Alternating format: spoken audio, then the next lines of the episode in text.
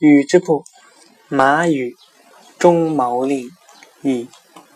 有个马官杀死了秦齐景公心爱的马，秦公十分生气，拿起戈想要亲手杀了他。晏子说：“他不知道自己的罪过就死了，请允许我为国君列举他的罪状。”秦公说：“好。”于是晏子举起戈。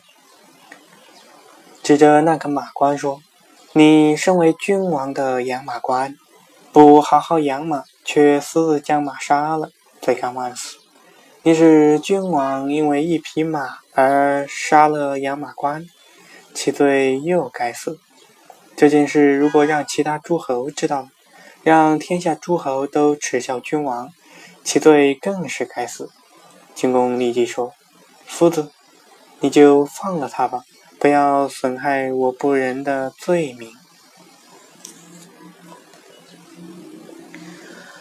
后唐庄宗在中牟狩猎的时候，将百姓的田地践踏得面目全非。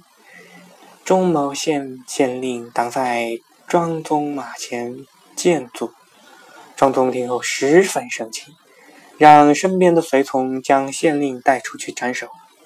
有一个叫静心默的伶人，立即带着其他伶人去追赶被押走的县令，然后将他带到庄宗的马前，说：“你身为本地的县令，难道不知道天子喜欢狩猎吗？为什么要纵容百姓辛苦辛勤劳作，按时缴纳赋税？你为什么不让百姓忍饥挨饿？”让田地荒芜，好让天子能够尽情的追逐野兽呢？你真是罪该万死！皇上，请您立即下令将他处死吧！其他连人也在一旁唱和。于是，张宗大笑起来，下令赦免了刑令。